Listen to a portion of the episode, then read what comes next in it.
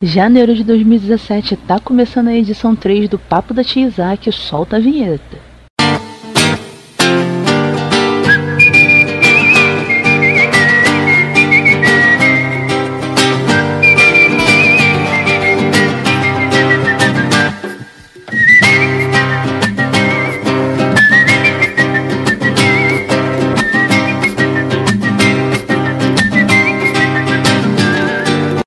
E aí, nerds, eu sou a Bruna, sejam bem-vindos a mais um podcast do Armadora Nerd.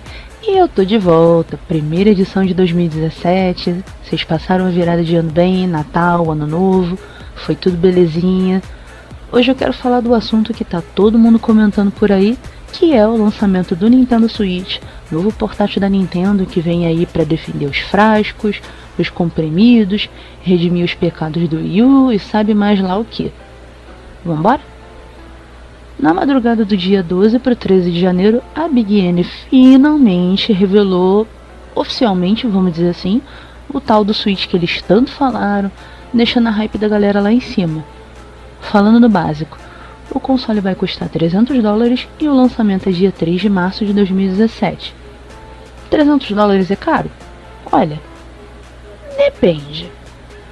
O Switch tem 32 GB de memória interna e jogando para o nosso valor dá uns 965 reais o box sem os jogos, mas que vem com a base que eles chamam de dock, os controles, a base dos controles e esse tipo de pulseira que você encaixa no controle para quando for jogar com o sistema de movimento, cabo HDMI e o cabo AC. Os jogos vão sair na faixa dos 60 dólares, ou seja, dá uns 193 reais. Aí vamos supor que eu compre um Switch com um jogo só, tipo o novo Zelda. Dá 1.158 reais. Daí se você der um corre na Saraiva, por exemplo, aliás, beijo Saraiva e patrocina, tem um combo do Wii U de luxo com 32 GB de memória interna, mais New Super Mario Bros. U e New Super Luigi U por R$ 1.709,10. Isso eu tô calculando usando os valores que eles deram na apresentação, fazendo a conversão das moedas pela taxa de câmbio que está atualmente, porque nada impede do Switch e dos jogos dele chegarem super tarifados no Brasil, porque a gente sabe, é praticamente certo que isso vai acontecer. Se você quiser, dá para comprar o box com os controles Joy-Con coloridos também, mas desse lance eu falo daqui a pouco, porque outra coisa que eu preciso falar antes são os modos de jogo.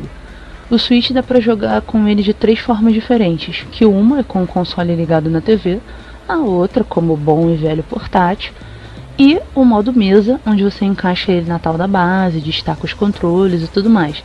Não é nada assim tão mega espantoso. Assim, na teoria, atualmente seria melhor escolher o Switch, porque se você fizer o paralelo entre os preços que eu acabei de falar, ele ainda sai mais em conta mesmo se você comprar dois jogos, junto com o console dá R$ 1.351. Mas ao mesmo tempo, onde tem a vantagem, tem o problema. Por quê? Esses 300 dólares são um tipo de preço sugerido e como a gente bem sabe, nada de games no Brasil é barato e se nem Coca-Cola de latinha os caras vendem no preço sugerido, imagina console e jogo. Então é, eu tenho sim a expectativa de que quando tudo isso vier para o Brasil vai vir mais caro, ou então, se não vier mais caro, vai me surpreender, e se vier mais caro, não vai me surpreender. Vídeo, por exemplo, o caso do PlayStation 4 de 4 mil reais. Mas girando, a pergunta que todo mundo queria saber a resposta foi respondida. The Legend of Zelda Breath of the Wild também vai ser lançado no dia 3 de março junto com Just Dance 2017 Skylanders Imaginators e o Anti Switch, que deu uma baita vibe dos tempos de Wii, com esses negócios de Wii Fit, Wii Sports e tal. E minha galera, o que é que foi esse trailer de Zelda que os caras mostraram? Na boa, na moralzinha. Se eles largam do game e resolvem juntar essas animações do trailer com mais umas outras coisas e fazer um filme, um curta-metragem, sei lá, eu ficaria muito feliz já, porque foi incrível a trilha sonora impecável que é composta por uma mulher, a Manaka Takaoka, e todo cheio de atmosfera, de feeling, de sentimento, aquele clima épico e tudo que você pode esperar da franquia Zelda. A dublagem americana ficou bacana e tal, tirando pela Zelda, que eu acho que ficou uns momentos um pouquinho meio off. Mas imagina, imagina se pegam de dublar o game no Brasil. Já tá circulando aí um rumor de que o Breath of the Wild vai chegar com essa opção de áudio dublado. Eu não sei, sinceramente, é Fiz uma rápida pesquisa da lista de jogos dublados que o Wii U tem, não é muito grande, não me permitiu ter uma opinião muito concreta sobre isso.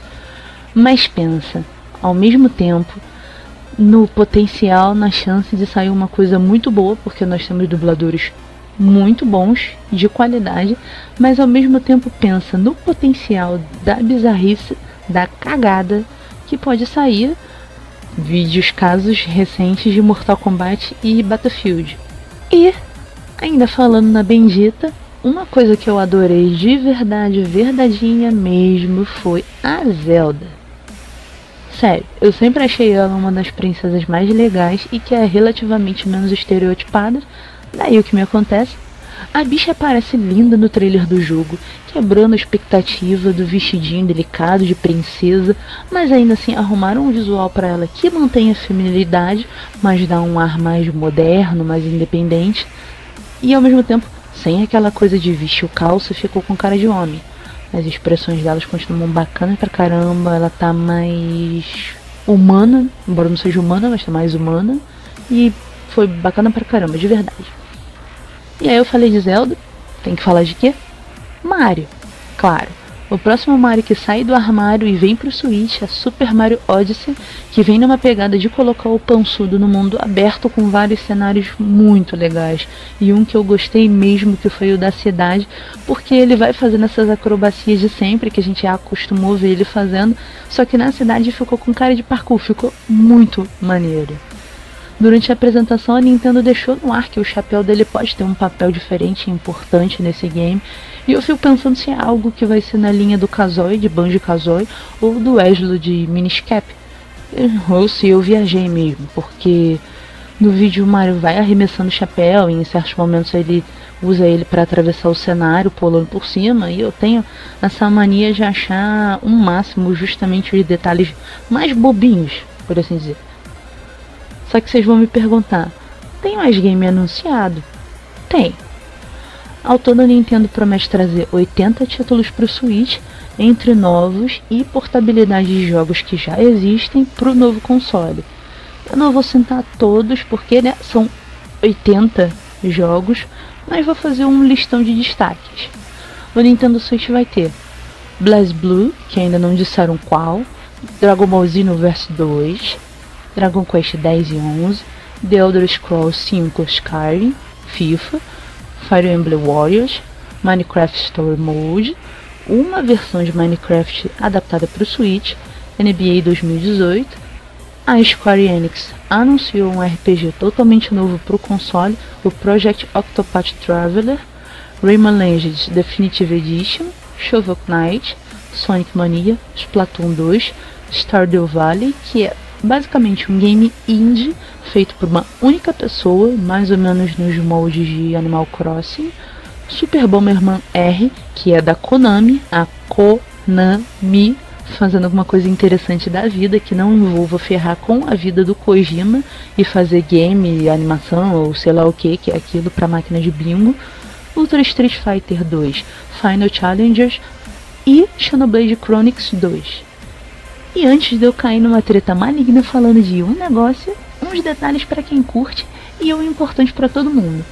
Ao toda a bateria do Nintendo Switch vai ter entre 2 horas e meia e 6 horas de vida útil na melhor configuração, o que é o maior vilão na vida de tudo que é mobile, tipo celular que só descarrega na hora que você mais precisa dele.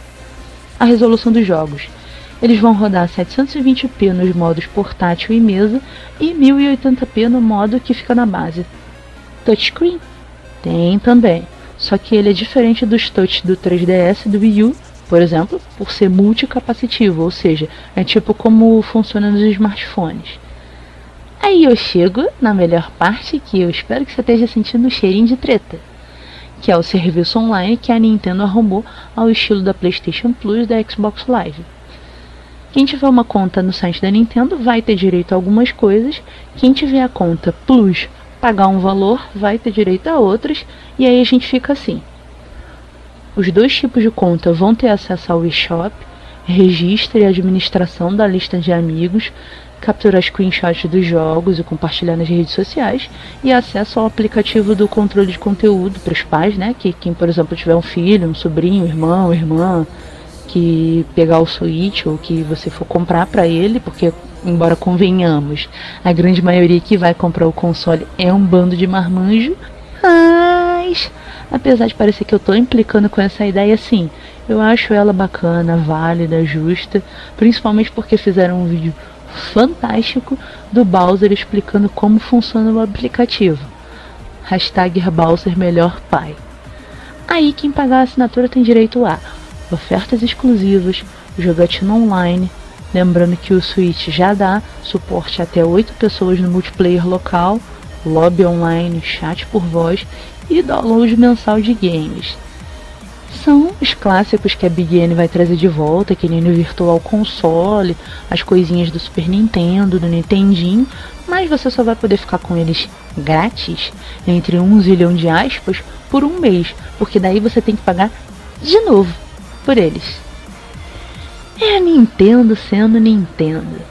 Ela quer atacar de locadora, fazendo a gente pagar mensalmente por jogos que já têm décadas de lançamento. Então seria por isso que ela derrubou tanto fangame em 2016? Tan, tan, tan. E assim, eu não sei se foi por isso, claro, mas é óbvio que eu vou conspirar. E se foi, é uma pena, porque só mostra o quanto a Nintendo ficou reclusa no mundinho dela, sem realmente entrar em contato com os fãs de anos. Vídeo tanto de feedback negativo que essa parte dos jogos recebeu. Imagina pegar toda essa galera, por exemplo, que teve os fangames cancelados e falar, ó, vocês tiveram umas boas ideias, mas usaram as nossas propriedades. Então a gente vai fazer assim: nós vamos soltar esses games de vocês no Switch e vamos dividir os ganhos com vocês um percentual pouco, porque a propriedade é nossa. E aí é óbvio que eu sei que eu tô viajando e falando um monte de nonsense, mas enfim, sonhar é de graça. E aí outra coisa importante e interessante que eu acho que seria muito legal mesmo a Nintendo não esquecer seria dar espaço para os desenvolvedores indies, coisa que ela já faz, mas vamos ver se vai levar isso para o Switch, porque por ser um portátil seria ainda mais interessante. Vídeo, por exemplo, os casos de The Bind of Isaac, Shovel Knight e o Stardew Valley, que são todos indies que vão ser lançados para o console. Eu adoro games indies, então acho que seria muito bacana para eles, muito benéfico e até daria um boost de popularidade inicial no console, a exemplo do que a Microsoft faz com o programa de desenvolvimento indie para o Xbox One e a Sony com o PlayStation 4, já que a Big N quer ficar tão em dia assim com relação aos outros consoles. E eu falei, falei, falei um monte de coisa, mas deixei de fora até agora a questão dos acessórios e etc. do bendito console. Pois bem, começando pelos controles Joy-Con que foram os mais falados. Eles são destacáveis do console, conforme eu falei. Tem aqueles comandos básicos de direita, esquerda, stick, botão de captura da imagem, home, os botões normais. E tem mais algum bagulho? Tem. O HD Rumble, que é, pra mim, basicamente o retorno do Rumble Pack para dar aquelas vibrações em momentos específicos dos jogos. Agora o preço. Novamente a galera gringa ficou doida da vida com os preços, mas eu nem reclamo porque vídeo que eu falei do preço do console, eu já tenho a mentalidade padrão de que tudo que vai chegar de game do Brasil é caro pacas, então isso meio que já me consola. Os Joy-Con vão custar 50 dólares separados, 80 juntos com a opção de cursinhos azul, vermelho ou azul e vermelho no mesmo combo. O controle Pro, que também vai ter, vai custar 70 dólares e a base, a tal da dock, com adaptador AC e o cabo HDMI, vai custar 90 dólares. E, antes de finalizar, eu quero falar de uma coisa que, quem sabe, pode salvar a vida de quem comprar o Nintendo Switch no Brasil. A Nintendo tirou a trava de região. Com isso você pode comprar o console num país e o game no outro, que ambos vão ser compatíveis e vão rodar sem problema, sem ter que fazer trambique, o que vai ser uma boa para quem viajar lá para fora ou tiver um parente, um amigo lá fora, por exemplo. Daí, resumindo, eu gostei do lançamento do Nintendo Switch. É, dá pra dizer que eu gostei. Não foi nada assim que causou um mega impacto em mim. Sei lá.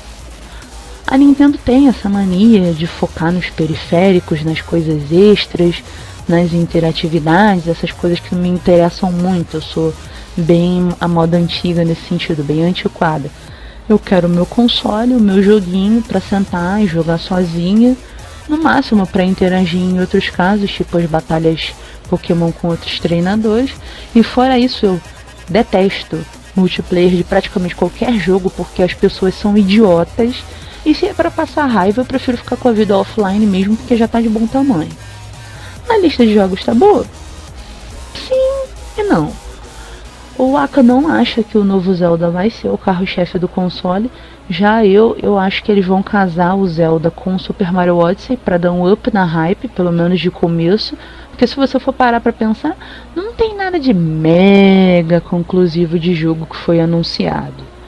Ok, tem Xenoblade que você pode dizer que vem como um rival direto para o novo Final Fantasy, mas é suficiente para carregar o console? Será que esse papel fica para Splatoon 2? Para Fire Emblem Warriors? Eu já acho interessante que vai ter um BlazBlue, mesmo sem terem dito qual. E dá pra ver claramente a jogada da Capcom, a jogada segura de lançar Street Fighter 2 para ver se dá certo. E depois, dependendo, quem sabe, ela arruma umas outras brincadeiras aí.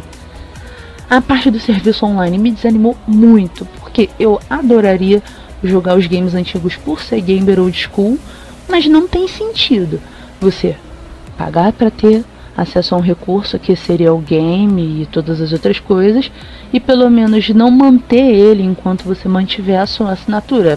Sinceramente, para mim isso é bem besta. Ah, mas na locadora você pagava o aluguel do jogo.